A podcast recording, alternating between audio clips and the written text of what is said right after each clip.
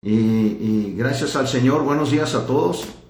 Eh, para los que se están conectando, estamos en vivo en la, la voz 101.3, porque la fe viene por el oír y le damos gracias al Señor por, por la estación y porque estamos todavía juntos y adelante.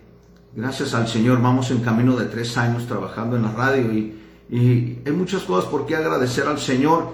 Y Él, eh, déjame decirte, este, antes que todo, Gracias a todos los que sintonizan, a todos los que están pendientes. Gracias a todos los que están sintonizando y nos permiten entrar a sus casas. Gracias por permitirnos por tu radio entrar a tu casa, a tu, sala, a tu comedor, a tu automóvil, hasta la intimidad de tu hogar. Gracias por oírnos, gracias por sintonizarnos, porque la radio es una parte de dos, unos hablan y otros oyen. Gracias por oírnos y gracias por sintonizarnos, tanto los programas como la estación desde que ha empezado y como hasta ahorita vamos adelante. Amén. Entonces, bueno, vengo a hablarte de algo que, a muchos no les gusta. Bueno, el pastor va a decir, Dios mío, voy a empezar tan temprano, pastor. No, no, vamos a hablar de un orden, un orden divino. Dios ha puesto un orden en la tierra y si muchos se preguntan, ¿Por qué hay tanta maldad? ¿Por qué hay tanto asesinato? Tantas leyes eh, o tanta impunidad y tanta corrupción y tanta perversión. Es exactamente por eso, porque se ha roto el, orden divino. En tu casa hay un orden, en, en, los lugares de trabajo hay un orden, en lugares, en empresas hay un orden.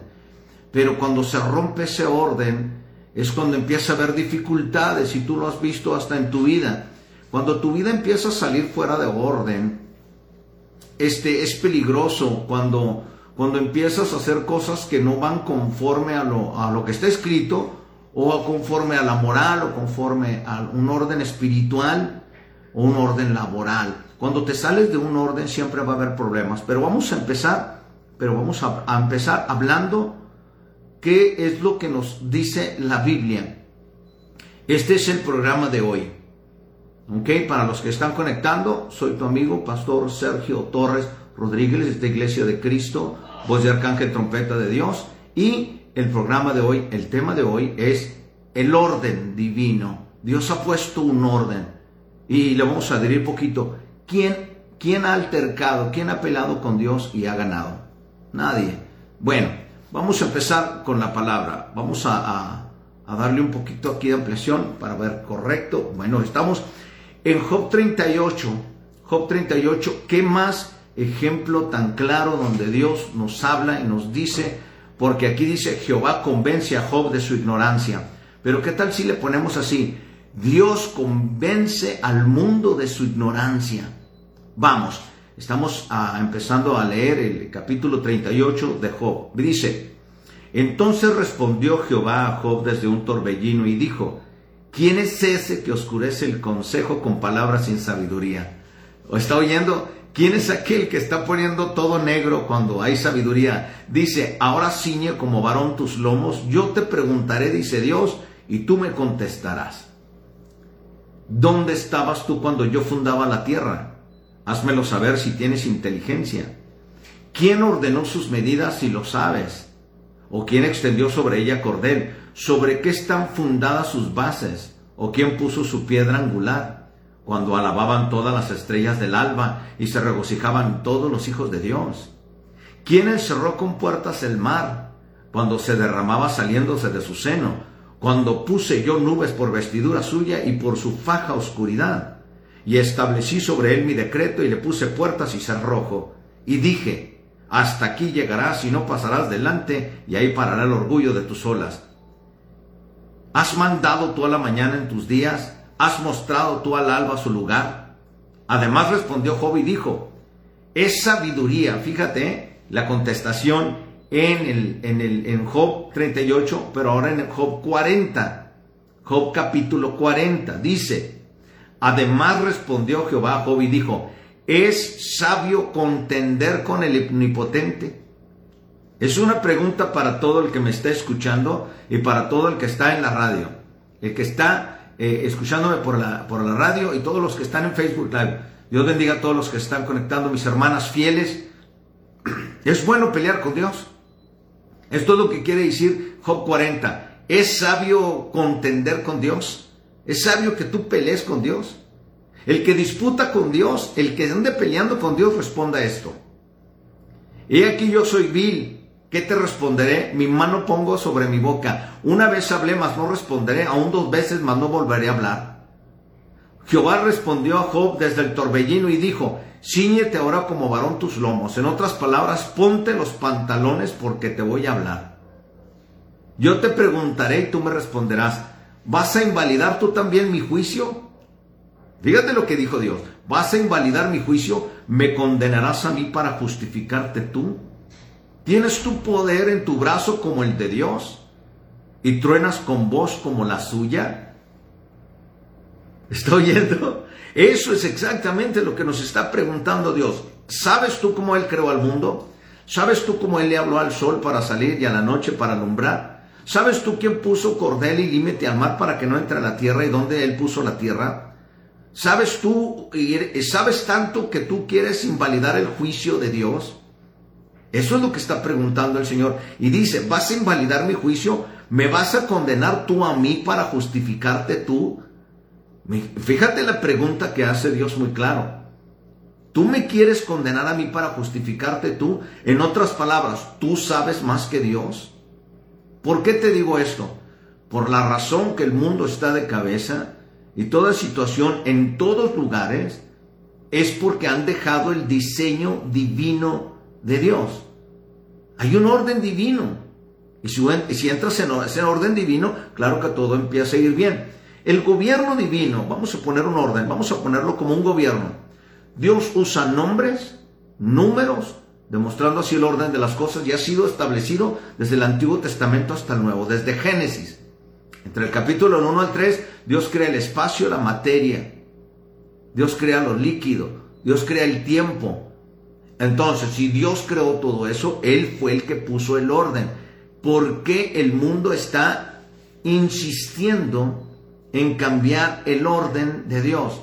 El orden divino de Dios. Vamos a ponerle la palabra 12. La palabra 12 se nombra 200 veces 212 veces en la, versión en inglés de, de King James. Vamos a poner, 12 está conectado con el orden divino y con la creación y el principio de sucesos en la Biblia. ¿Por qué? Porque es un orden divino. ¿Por qué? Porque Dios lo estableció. Las cosas muy escondidas de Dios, las cosas muy profundas de Dios, nosotros no tenemos que saberlas. Esas son de Dios.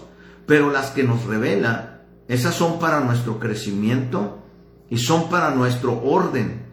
Nosotros, como humanos, nosotros, todos nosotros, nos hemos salido de ese orden. Por eso el mundo está de cabeza. Por eso los gobiernos, por eso los ministerios están de cabeza, porque nos hemos salido del orden de Dios. Mira, Él creó 12 constelaciones. Vamos a empezar con el, con el número 12. Hay 12 constelaciones, hay 12 meses. Hay 12 horas, lo dice Juan capítulo 11, versículo 9. Hay 12 huesos que rodean el torso, que vienen siendo 12 costillas de un lado, 12 costillas del otro, que forman un, grupo de 24, protegiendo qué? Bueno, como hay 12 costillas de cada lado, protegen 12 órganos primarios. Y estoy hablando de tu cuerpo, así como del mío. Entonces Dios puso un orden desde nuestro cuerpo, desde lo más íntimo interior de nuestro cuerpo, Dios sabe los nombres, Dios puso todo en orden. Y los 12 órganos primarios, fíjate cómo te voy a, decir y cómo, óyelo muy bien. Uno es el cerebro, tenemos dos pulmones, tenemos un corazón, tenemos estómago, intestinos, tenemos dos riñones, tenemos hígado, páncreas, vaso y vejiga. Eso es lo que protege. Las 12 costillas protege 12 órganos primarios y vivimos en un sistema de 12 horas y estamos 365 días formado por 12 meses. ¿Quién puso eso? Creo que el creador es Dios. Un componente importante, óyelo muy bien, del sistema nervioso periférico son los nervios craneales que nacen en el encéfalo.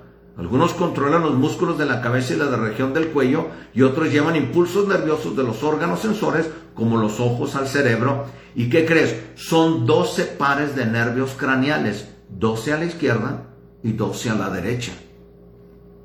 El excretor, vamos, vamos, vamos más adentro del cuerpo. El excretor mide exactamente 12 centímetros y es lo que limpia la sangre. Lo que limpia la sangre tiene 12 centímetros.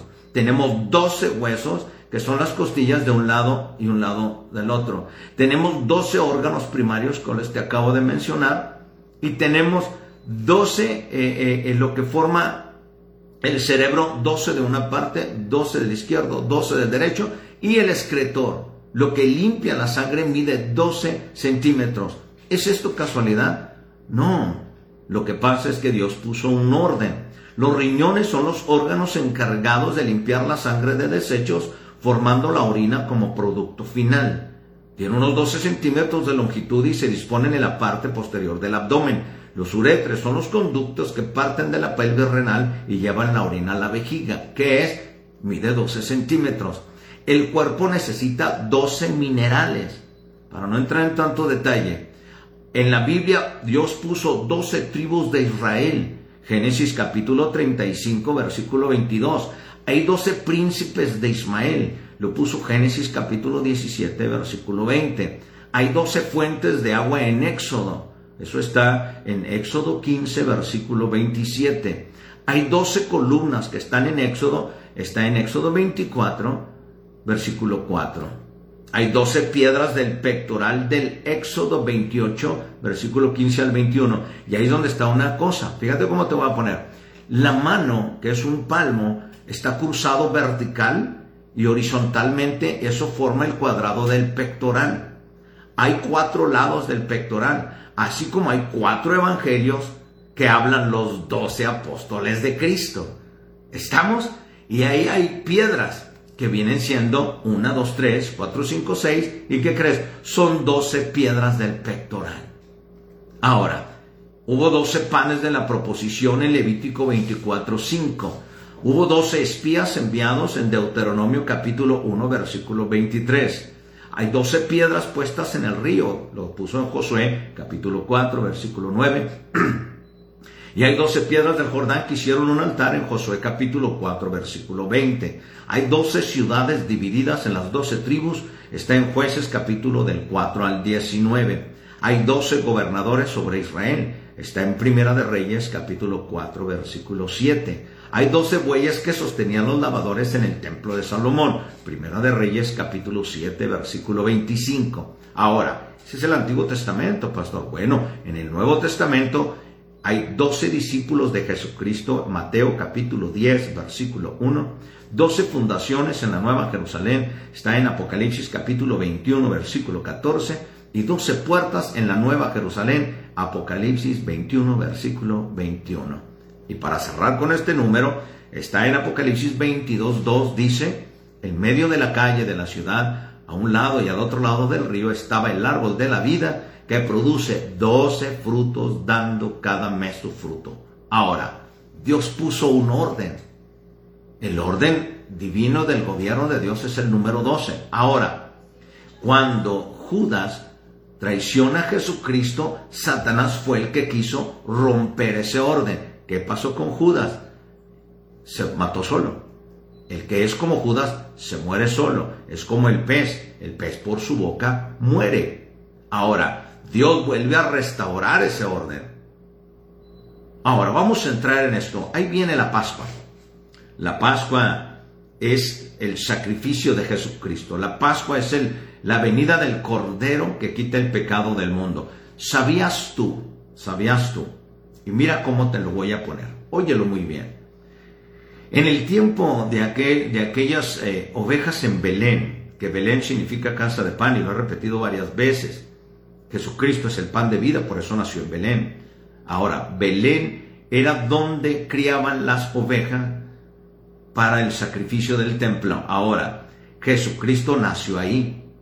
Las ovejas siempre nacen en una temporada no nacen como, como humanos, que nacen diferentes meses o después de nueve meses. No, son la mayoría nacen cada cinco meses y eso empieza desde el otoño y el invierno y nace en el primavera. En primavera estaban cuidando esas ovejitas. Y lo que pasa, que Dios había puesto ahí porque era la Pascua exacta. Y Cristo es crucificado en una Pascua y Cristo es resucitado tres días después de la Pascua. Te puedo decir que Cristo es, un, es una historia muy bonita, pero muy profunda, que no me toma el tiempo para podértela explicar eh, eh, a profundidad y mucho menos detalladamente por el tiempo, pero Cristo puede haber nacido, muerto y resucitado en una primavera. No se me asusten mis navideños, no se preocupen, ahí vamos, ahí vamos a explicarte esto. Cristo, el infinito Dios hecho carne, el Dios eterno hecho carne en la persona de Jesucristo, vino a pagar por nosotros porque nosotros en este cuerpo, en esta mentalidad, en esta moralidad perdida, Él vino en el mismo cuerpo, en orden, naciendo de una mujer. ¿Y qué crees? A los 12 años tiene un año. A los 12 meses, perdón, tiene un año. Y eso es exactamente lo que dice que escojan una ovejita de un año para prepararla para el sacrificio. donde En Belén. Por eso Cristo nace en Belén. Jesús nuestro Señor nace en Belén. Y él después de un año viene siendo la oveja preparada para el último sacrificio. Por eso te digo, la Biblia lleva, lleva muchos misterios y nos enseña muchas cosas porque la Biblia se interpreta ella misma. Ahora, en Levítico 23, vuelvo a aclarar esto por aquellos amigos que me dicen que soy judío. No, no soy judío, soy de Ciudad Juárez. Eh, lo que pasa es que en estos tiempos pentecostales, donde nació la iglesia desde Hechos 2 hasta ahorita, Cristo ha sido judío. La Biblia tiene profundidad de enseñanzas hebreas y judías que se manifiestan por esos tiempos para ponerlos en los postreros tiempos en nosotros. Ahora, al explicar la Biblia tanto de lo hebreo, profundidad gramática, o enseñarlo en historia, tanto hebrea como judía, para explicar cómo Cristo nos quiso enseñar tanto en parábolas y en misterios la palabra y explicarla, no es llevar a nadie al judaísmo, ni es mi intención, sino simplemente enseñar las profundidades y riquezas y lo precioso que es la palabra de Dios. ¿Ok? ¿Está aclarado? Sí. Bueno, muy bien. Jesús anuncia que viene y eso lo pone en Levítico 23. ¿Qué es Levítico 23? La enseñanza sobre las fiestas, eh, el, decreto de Dios, porque las fiestas son de Dios, ¿eh? no son de los judíos, pero se las puso los judíos. Ahora, Jesús es anunciado en las fiestas judías. ¿Qué son las fiestas judías? La forma antigua de evangelizar. ¿Estamos? No, no estoy diciendo que celebres fiestas judías, ni mucho menos insinuándote. Te estoy diciendo que las fiestas judías enseñaban el futuro Mesías que vendría. Ahora, la Pascua, que es Pesaj, es donde está el sacrificio del cordero. Los panes sin levadura es el, es el que viene siendo los panes sin levadura, Cristo sin pecado, el pan de vida sin pecado. Las primicias, que es el Yom Habikurim, las primicias viene siendo como es el grano de la cebada, desnudo, que es Cristo muerto, a los 50 días nace el trigo, que es el día de las primicias. Ahora, los primeros panes salen de ese trigo, que es 50 días, y es el día de Pentecostés. Es donde nace la iglesia y está en Hechos 2, capítulo del 1 al 4. Ahora, la fiesta se llama Shabbat. Shabbat significa Pentecostés, que significa 50. Era 7 por 7, 49 semanas y después celebraban lo que era el Shabbat, que era el Pentecostés, donde dice Hechos 2 que todos reunidos estaban en el aposento alto y de ahí descendió en un torbellino y se, se postró sobre ellos como lenguas de fuego y ahí es donde nace, porque se derrama el Espíritu Santo, así como lo declaró Joel 2.28. ¿Qué quiere decir? Se desciende el Espíritu Santo y mora en las personas. Y como el Espíritu Santo está en la tierra, es cuando nace la eclesía, la iglesia. ¿Sí? Ok. Las fiestas judías que son puestas por Dios, fueron ordenadas por Dios y Él es su dueño y juntas forman el calendario profético de Dios. Mucha gente ya ha trillado esta palabra de profético. Lo usan para cualquier anomalía o, enseñanza errónea. Pero lo profético es de la Biblia. Y cuando la Biblia habla de historia, gramática, parábolas y misterios, eso es lo que es profecía. Profecía es hablar los oráculos escritos de Dios. Ok, todo esto profético enmarcando la figura más importante de la historia, Jesús el Mesías, Jesus Christ. Ah, ah, ah, ¿cómo, se, ¿Cómo se llama? Este, eh, Yeshua Hamashiach, ¿verdad? Eh, al decir esto, es como decir, el nombre no afecta la divinidad de Dios. Tú le puedes decir Jesús es Jesús. Tú le puedes decir Jesus o, Yeshua es la esencia. Y en el nombre de Jesucristo está la salvación. Y eso no rompe el poder del nombre de Jesucristo. Ahora, en las fiestas vemos que marcan un aspecto en el plan de salvación de Dios a través de su Hijo Jesús. ¿Por qué? Porque Él puso un orden. Él puso un orden. Y el domingo de resurrección, el día, vamos a ponerle la Navidad, todo eso en fechas incorrectas, Dios no puso un orden y el hombre se encarga de celebrarlo. Dios no puso muchas tradiciones y el hombre encarga de celebrarlo. Dios no puso muchas fechas, Dios no puso, no puso muchos dogmas, Dios no puso muchas filosofías y el hombre se ha encargado de hacerlas. Ahora, ¿qué tiene que ver? Hay siete fiestas. El pueblo escogido de Dios que es el pueblo judío, nos guste o no, las han celebrado desde que Dios le diera instrucciones a Moisés. Estas fiestas eran de recordación y también proféticas y cuatro de las fiestas han sido literalmente cumplidas. ¿Por qué? Porque Dios no va a cambiar su orden. Ya vino en la crucifixión, sí, esa es la Pascua. Cristo ya fue enterrado, sí, panes sin levadura. Cristo ya resucitó, sí, las primicias. La iglesia ya nació, sí, Pentecostés. Y esas fiestas no van a parar, porque es un recordatorio de la venida, de la pasión, del ascenso y del regreso de Jesucristo. Ahora, hay tres fiestas en la primavera y tres en el otoño. La fiesta es el centro, es el Pentecostés.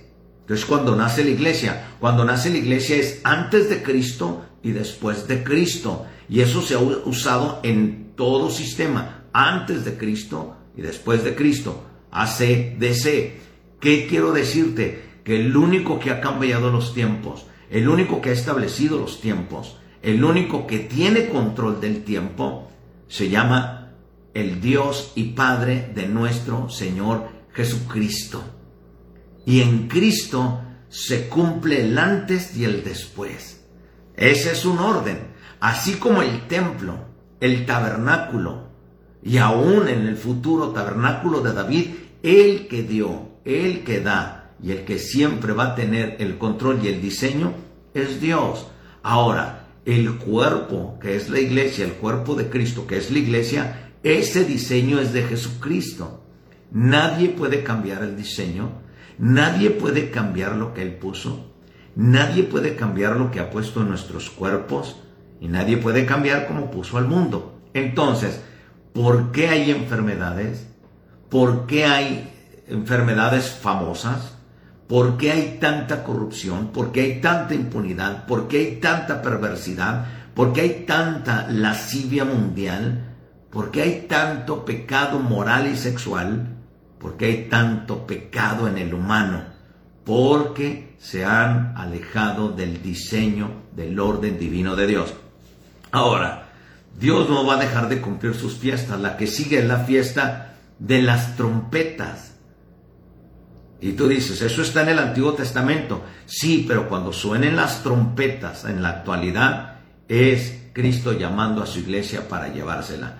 Conforme a Primera de Tesalonicenses capítulo 4, versículo 16. Ahora, Jesús cumplió las primeras tres fiestas con su vida, muerte y resurrección.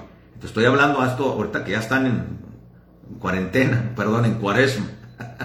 Y todo el mundo está festejando no comer carne, que comer pescado, que tortitas de camarón, que nada tienen que ver, están deliciosas. Si uno quiere comer puro brócoli todos los meses, déjelo. Si uno quiere comer carne, pues déjelo. Eso es exactamente querer poner nuestro orden divino sobre el de Dios. Por eso dijo Dios, vas a enjuiciarme tú para justificarte tú. Tú me vas a mí a enjuiciar para salir tú justificado. ¿Dónde dice que no comas carne porque es pecado? ¿Dónde dice? No es cierto, todo fue creado por Dios, pero no voy a entrar en ese tema, voy a seguir con lo de Jesús cumplió las primeras tres fiestas con su vida, su muerte y resurrección. Ciertamente podemos esperar que las últimas tres sean cumplidas con su gloriosa segunda venida. Las trompetas es y será el rapto. Muchos no creen en el rapto, pero lo veremos cuando llegue. Después está la fiesta del atonement, la fiesta de la expiación. La expiación significa tiempo de arrepentimiento que es la tribulación. Y después es la fiesta de Sukkot. Sukkot es la fiesta de las cabañas, la fiesta de los tabernáculos. Tabernáculos significa cómo vivían en el desierto y recordando de dónde los sacó Dios. Ahora, la fiesta de los tabernáculos es donde era la última reunión final a son de trompeta, que es reunir la iglesia y reunir a su pueblo como una sola persona como su novia. ¿Ves? Cristo todavía no ha cumplido la de las trompetas. Cristo no ha cumplido todavía lo que es el, lo que es la tribulación, lo que es la fiesta de la expiación, y no se ha cumplido todavía la fiesta de los tabernáculos, que es la unión del pueblo judío con la iglesia, gentiles y convertidos. ¿Qué tiene que ver esto? Que todos estamos preocupados por hacer nuestro orden, nuestros métodos, nuestros planes. Y dice la palabra muy claro que nosotros tenemos nuestros planes, pero la última decisión es la de Dios. Entonces, recuerde, viene la Pascua, que significa el sacrificio de Cristo. Después en los judíos están los panes sin levadura, que significa para nosotros Cristo fue enterrado. Después ellos celebran las primicias, los primeros frutos, nosotros celebramos la resurrección de Cristo. Después de 50 días de esto, viene la fiesta de Pentecostés, que todo mundo la conoce, que es el derramamiento del Espíritu Santo y es el nacimiento de la iglesia. ¿Ok? Y de ahí sigue que no se ha cumplido la fiesta de las trompetas, que son las fiestas de otoño. Trompetas, día de perdón y tabernáculos. Ya se cumplieron para gloria y honra del Señor. Pascua, panes sin levadura, primicias y Pentecostés en la persona de Jesucristo. Y ahorita estamos en la dispensación de la gracia y por eso hemos abusado mucho, mucho de la, de la gracia del Señor. Ahora, todavía hoy en día las fiestas los judíos las celebran con sus tradiciones, con su sacrificio, con lo que ellos hagan. Y nosotros celebramos la iglesia, Ok, entonces, hoy en día algunos cristianos celebran lo que es Pascua y Pentecostés, porque significa el sacrificio de Cristo y el nacimiento de la iglesia. Pero vamos a hacerle así. ¿Qué tal si tú le pides al Señor, dame entendimiento? Las fiestas judías, los días de fiestas anuales pueden ser divididos en dos grupos principales, que son las fiestas de Jehová, las fiestas de Dios primavera y otoño, las cuales están separados por un periodo de tiempo. Y Jesús, Jesús cumplió la primera parte de las fiestas de Dios. Ahora, van a venir las siguientes. Parecería que estamos viviendo en el tiempo entre los dos periodos de fiestas y que Jesús cumplirá la segunda parte de ellas muy pronto, que es Maranata. Cristo viene pronto. ¿Ok? Jesús cumplió todos los festivales de primavera en las fechas exactas del calendario judío. Ahora, Cristo va a venir y nadie sabe, solo el Padre. Pero de que va a venir, va a venir. Ahora, ¿tú estás preparada? ¿Estás preparado o vas a seguir peleando con Dios tratando de probar tus puntos? Vamos a entrar en esto. Por tanto nadie os juzgue en comida o en bebida o en cuanto día de fiesta, luna nueva o días de reposo, todo lo cual es sombra de lo que ha de venir, pero el cuerpo es de Cristo. ¿Ves? Tú puedes averiguar qué día celebrar, qué día no, que si comes carne, que si comes pescado, que si te pones ceniza, que si no te pones, que si vas a la iglesia, que si no quieres ir, que si eres idólatra, que si ya te retiraste de ser idólatra. Tú puedes decir lo que tú quieras.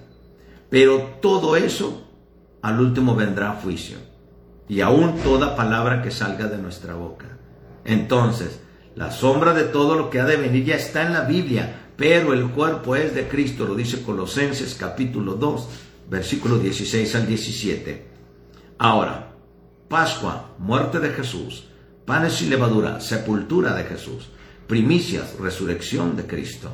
Pentecostés nos envía al Espíritu Santo trompetas, rapto de la iglesia, tabernáculos, el milenio, ¿eh? El milenio. Y estamos en el año, en el tercer milenio, que es después de Cristo y antes de Cristo son, antes y después son seis mil años. Día de expiación es la segunda venida de Cristo. La segunda venida de Cristo nada tiene que ver con el arrebatamiento. El arrebatamiento es por su iglesia y la segunda venida es por su pueblo. ¿Ok? Todo esto vino a ser cumplido con Jesús y van a ser cumplidas históricamente y han sido cumplidas históricamente, bíblicamente, por Jesucristo. Ahora, para dejar un poquito esto, para que tú entres en, conciencia y entrar en el orden de Dios.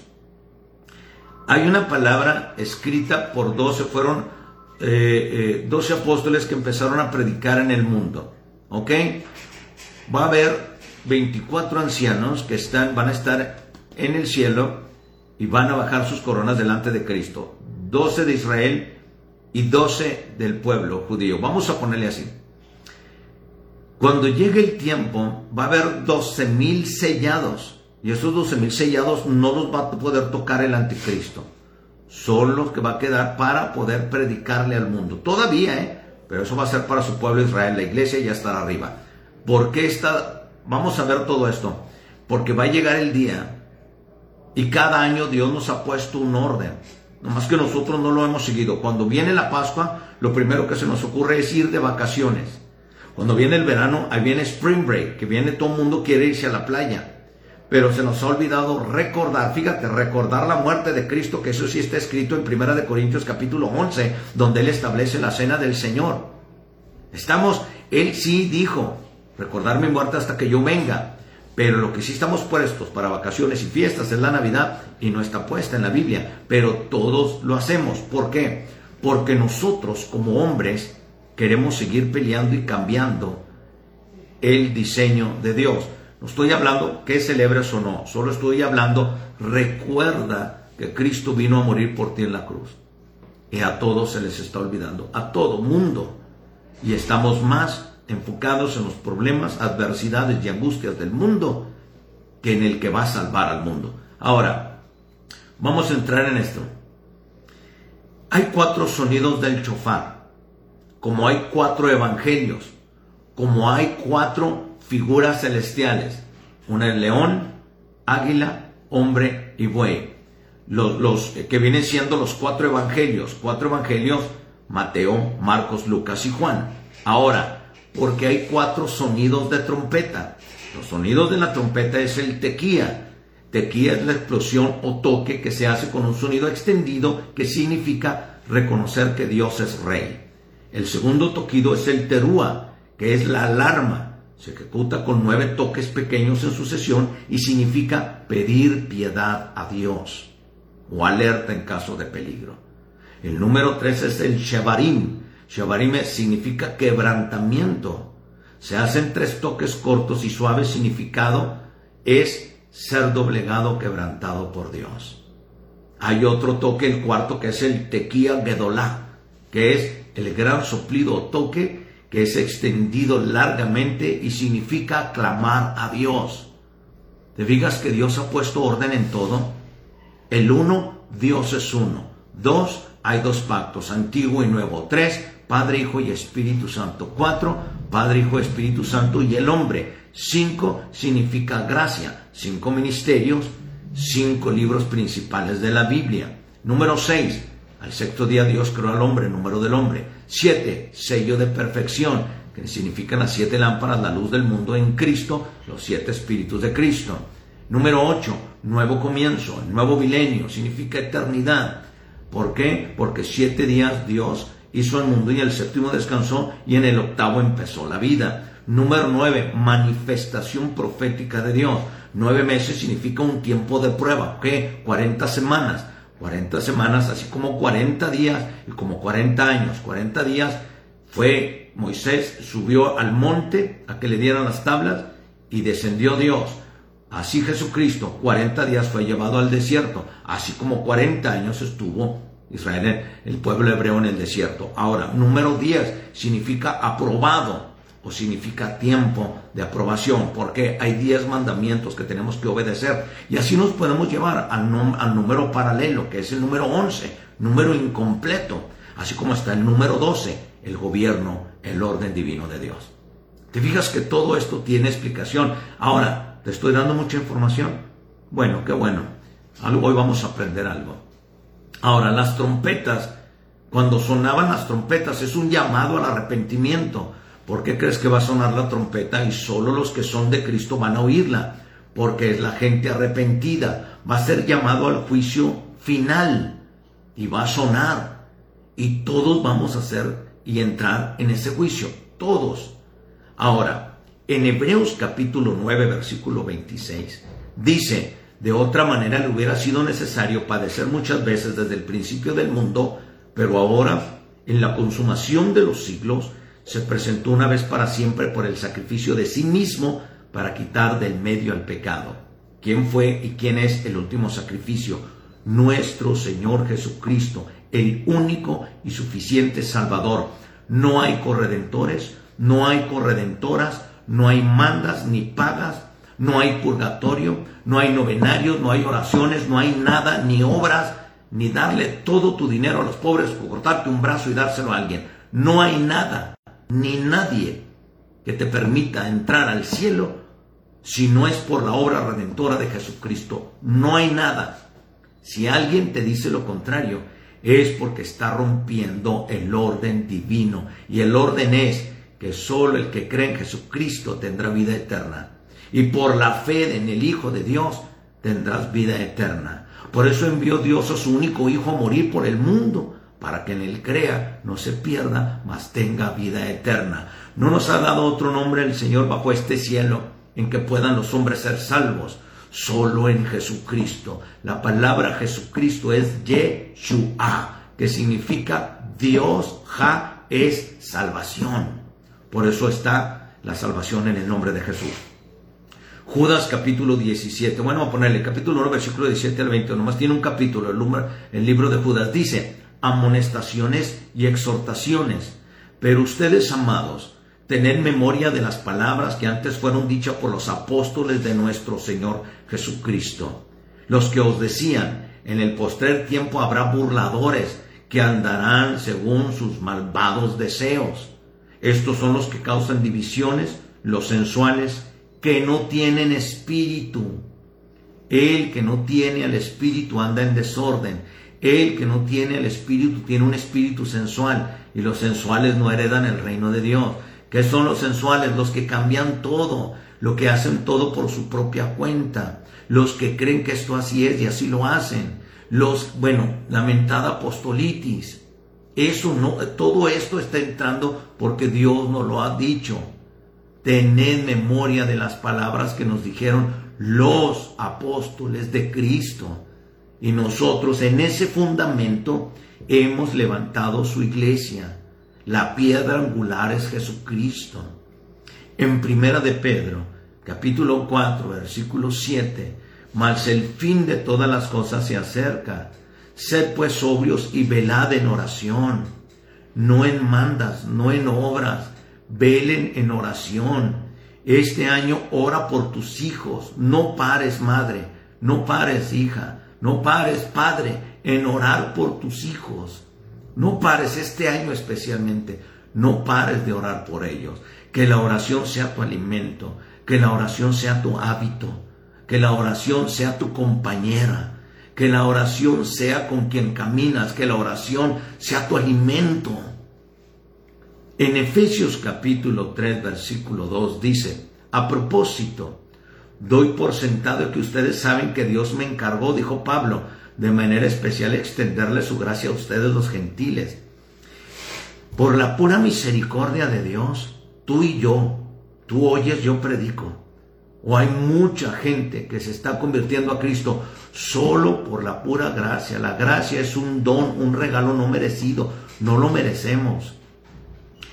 Dejemos de sentirnos especiales. Solo somos miserables personas que Dios nos ha salvado con su sangre.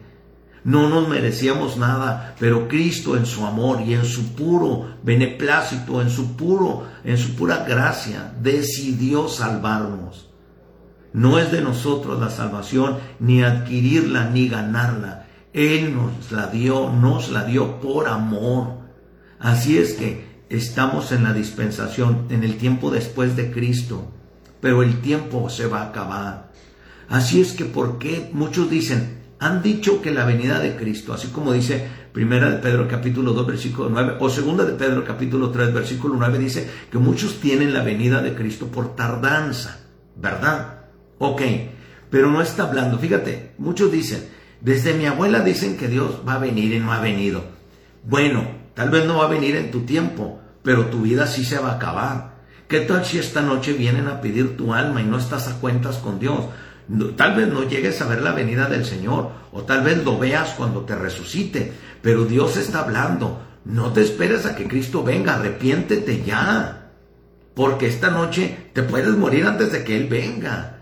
Entonces todos los días de nuestras vidas están contados. Todos sabemos el día de nuestro nacimiento, pero nadie sabe el tiempo de nuestra muerte, así como tampoco sabes la venida de Cristo. Entonces pongámonos a cuentas ya. Deja de pelear con tu marido, deja de pelear con tu esposa, deja de pelear de probar tus puntos, deja de ese espíritu de competencia tan tonto. Dejen de probarse quién es mayor o quién es menor. O nos estamos desenfocando de la la salvación viene de Jesús. Y, y mira, Ayer me dieron la noticia de un pastor que apenas, y estaba aquí en esta, en esta, en esta radio dando un programa, se acaba de morir y no sabía. Se acaba de morir otro pastor joven, tanto como un pastor viejo. ¿Y eso qué? Porque no sabían ellos que se iban a morir. Puedes entrar al hospital por un catarro y te llevan a un área y, y sales muerto. Como están las cosas, es el tiempo de expiación, es el tiempo de que te arrepientas porque no sabes si una gripa, un catarro o una uña enterrada te lleve a la muerte. O simplemente comes la comida equivocada. Entonces, ¿qué nos está llamando el Señor? No pierdas el, el enfoque. Pon tu vida en orden y vuelve al orden divino.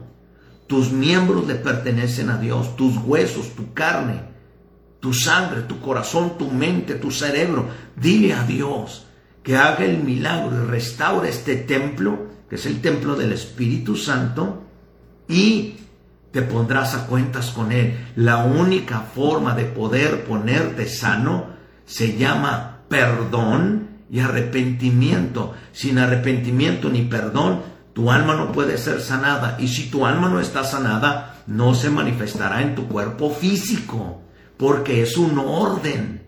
Cuando Cristo perdonaba a la gente, le decía, levántate, tus pecados son perdonados y recibe sanidad. No les decía, levántate, eres sano. No podía sanarlos si no estaban arrepentidos. No podía sanarlos si, no es que no podía, no, no lo hacía, sino lo que quería Jesucristo era salvar su alma. Este cuerpo es un, es un recipiente, mi hermana.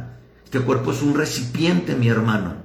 Lo que se va a ir es lo de adentro. Este cuerpo hermoso, gordo, feo, se va a quedar aquí en la tierra. Usted, el hombre de adentro, el que se va renovando es el que se va a ir con Cristo. Así es que sea sobrio y en alerta. Déjese de estar jugando con Dios o peleando con Dios. O si eras cristiano, eras ministro, evangelista, o si eras una mujer de Dios que oraba y unaba y cantaba al Señor, pero ha decidido retirarse, vuelva al Señor. antes de que sea demasiado tarde. Ahora, el orden que nos ha dado Dios es arrepiéntete, bautízate, sé lleno del Espíritu, sigue a Jesús y sírvele. ¿Dónde dice otra cosa más? La Biblia dice muy claro, arrepiéntete porque el reino del Señor se ha acercado. Bautízate en el nombre del Señor para que seas salvo. Y si tienes eh, pecados, Dios te va a perdonar. Ahora recibe al Espíritu Santo. Ahora en el Espíritu sigue a Jesús. Y ahora con Jesús, ahora sí puedes hacer todas las obras que quieras. Pero sin obedecer. Fíjate, obras sin obediencia son puras hechos, son puras obras. Ahora, adoración sin obediencia es pura emoción. Entonces tenemos que volver al orden divino. Diáconos, iglesias, hermanos en Cristo, vuelve al orden, vuelve a la humildad y a la sencillez, con un corazón humillado, adorar a aquel que te perdonó. Quítate las alas del Capitán América y vuelve a enfocarte en Jesús. Amén. Bueno, el Levítico dice muy claro, Levítico 23, 23, 25 el Señor le dijo a Moisés, Levítico capítulo 23, versículo 23 al 25, da las siguientes instrucciones al pueblo de Israel. A Israel, ¿eh? no le está hablando a la iglesia, el primer día del mes señalado al principio del otoño, guardarás un día de descanso absoluto, será un día oficial de Asamblea Santa. Un día conmemorado con toques fuertes de trompeta, no harás ningún trabajo habitual en ese día. En cambio deberás presentar ofrendas especiales al Señor ¿Cuál es la ofrenda especial? Frutos de labios que confiesen su nombre, un corazón arrepentido, entrar con acción de gracias. Quítate lo amargado, por favor. Entra a la casa del Señor. Y ahora te voy a decir, hermano, tú que me estás oyendo, tal vez manejando en tu camión, en tu troca, en tu carro, o tal vez estés en tu casa. Tú ya has probado las bendiciones y el perdón de Dios y has visto milagros de Él pero sigues jugando y pensando, ¿cuándo me acercaré a Dios? Tal vez la siguiente semana iré a su iglesia. No, mi hermano, porque el tiempo se te está acabando. Y antes de que pierdas tu alma, Dios puede llamarte a su presencia. ¿Qué tal? Entonces, busca a Dios mientras pueda ser hallado y búscalo mientras pueda ser encontrado. Con lo que me queda, Éxodo 19, 19, 20 dice, a medida que el sonido del cuerno de carnero se hacía cada vez más fuerte, Moisés hablaba y Dios le respondía con voz de trueno. El Señor descendió sobre la cumbre del monte Sinaí, llamó a Moisés a la cima, así que Moisés subió cuando descendió el Señor. Éxodo 34. Él sube, desciende Dios, Moisés sube. Cristo viene y nosotros subimos. ¿Te fijas que el orden no lo va a cambiar nadie, aunque sea Antiguo Testamento y Nuevo Testamento? ¿Ves? Éxodo 19. Éxodo, mira, Éxodo 12 es igual que, que, el Salmo 22. El Salmo 22 es igual a 1 Tesalonicenses 4, versículos 16 al 17. ¿Te fijas que la Biblia no cambia? Muchos dicen que es Antiguo Testamento, yo estoy en el Nuevo. Y muchos, yo soy Nuevo Testamento, no creo en el Antiguo. Pues, ¿qué crees? Todo desde Génesis hasta Apocalipsis, desde el nacimiento hasta su regreso, es Jesús. Así es que volvamos a la Biblia. Una teoría, no es necesariamente una verdad bíblica, ¿eh? Una teoría no es necesariamente una verdad bíblica. Usted créale a la palabra del Señor y sobre todo, arrepiéntase, conviértase, bautícese, reciba al Espíritu Santo. ¿Y qué cree? Siga a Jesús y sírvale, pero sírvale de corazón, no por necesidad o por conveniencia. No, sírvale por agradecimiento. Ahora, Apocalipsis 4.1. Entonces mientras miraba, vi una puerta abierta en el cielo, y la misma voz que había escuchado antes me habló como un toque de trompeta y dijo, Juan, sube aquí y te mostraré lo que tendrá que suceder pronto. Fíjate cómo son las cosas. En el primer capítulo de, Apocalipsis se manifiesta Jesucristo de, de sacerdote rey. Después le habla a las siete diferentes edades de la iglesia. Y después empieza su ira. Hay la ira del Cordero y hay la ira de Dios. Dice Isaías 13, 9, 11, para ir terminando y entrar a la conclusión. Miren, el día del Señor ya viene, el día terrible de su furia y de su ira feroz. La tierra quedará desolada y con ella los pecadores serán destruidos. Los cielos se pondrán negros sobre ellos, las estrellas no darán luz. El sol estará oscuro cuando salga y la luna no iluminará. Yo el Señor castigaré al mundo por su maldad y a los perversos por su pecado, aplastaré la arrogancia de los soberbios y humillaré el orgullo de los poderosos. Nahum capítulo 1 versículo 2 dice, Jehová es Dios celoso y vengador. Jehová es vengador y lleno de indignación, se venga de sus adversarios y guarda enojo para sus enemigos. Romanos capítulo 1 versículo 18 dice, la culpabilidad del hombre, porque la ira de Dios se revela desde el cielo contra impiedad e injusticia de los hombres que detienen con injusticia la verdad.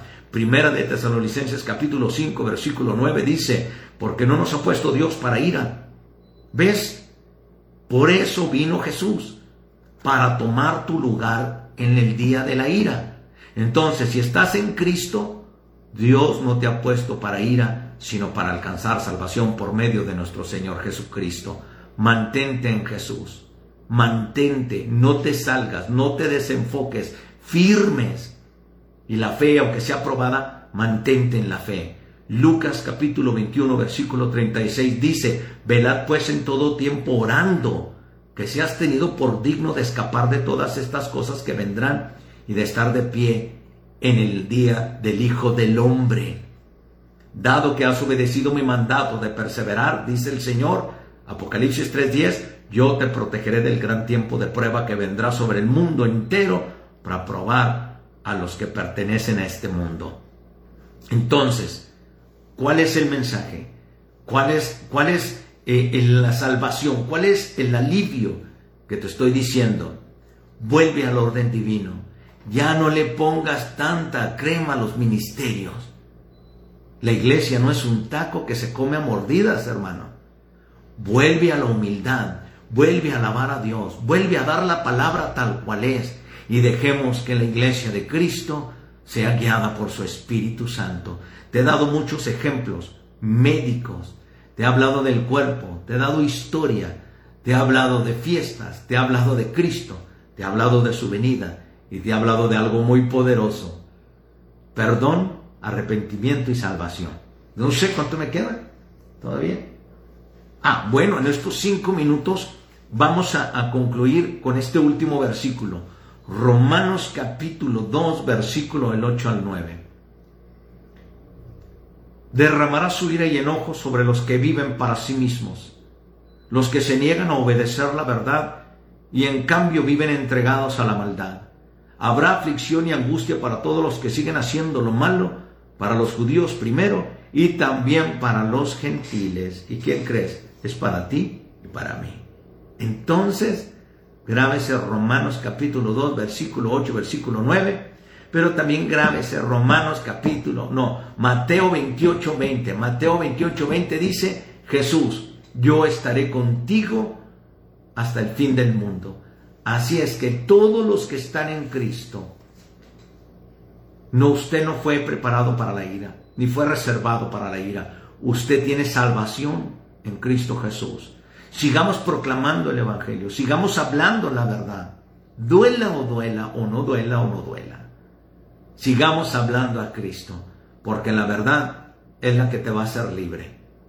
Volvamos a Jesús, volvamos a enfocarnos y volvamos a la verdad. Y sobre todo, seamos humildes y reconozcamos que estamos perdidos y necesitamos al Hijo de Dios. Bueno, este es tu amigo Pastor Sergio Torre Rodríguez. Termino para descanso de tus oídos y de tu alma y refrigerio de la mía. Entonces, vuelva Señor, no tiene dónde congregarse, lo invito. Iglesia de Cristo, voz de Arcángel, trompeta de Dios. Estamos en la calle Zacatecas 7055. En Google Maps sale como calle Coahuila, no sé por qué, pero estamos en la colonia Ampliación Aeropuerto. Enfrentito de un parque, que la calle que colinda es la calle Centeno y enfrente del parque, ahí donde estamos el parquecito, ahí está, unas canchas de rebote. Estamos enfrente, con pinos y el nombre está afuera. Iglesia de Cristo, voz de Arcángel, trompeta de Dios. Tenemos servicios los miércoles a las 7 pm y los domingos en el horario de invierno 11 am. Y pronto, pronto tendremos oración a las 9 de la mañana que viene siendo, yo estaré en persona ahí, estaremos orando como iglesia. Empezaremos pronto entrando el verano en la oración en las mañanas. Y si Dios lo decide, los jueves a las 7 pm para los varones. Pero ahí estaré yo. Vamos a empezar a, poner todo esto en orden. La iglesia en orden acarrea bendición. Acuérdese que la llave de los cielos es la fe. Dios me lo bendiga, nos vemos pronto, tenga un buen fin de semana y no falte a la iglesia. Amén. Los amo, bye bye.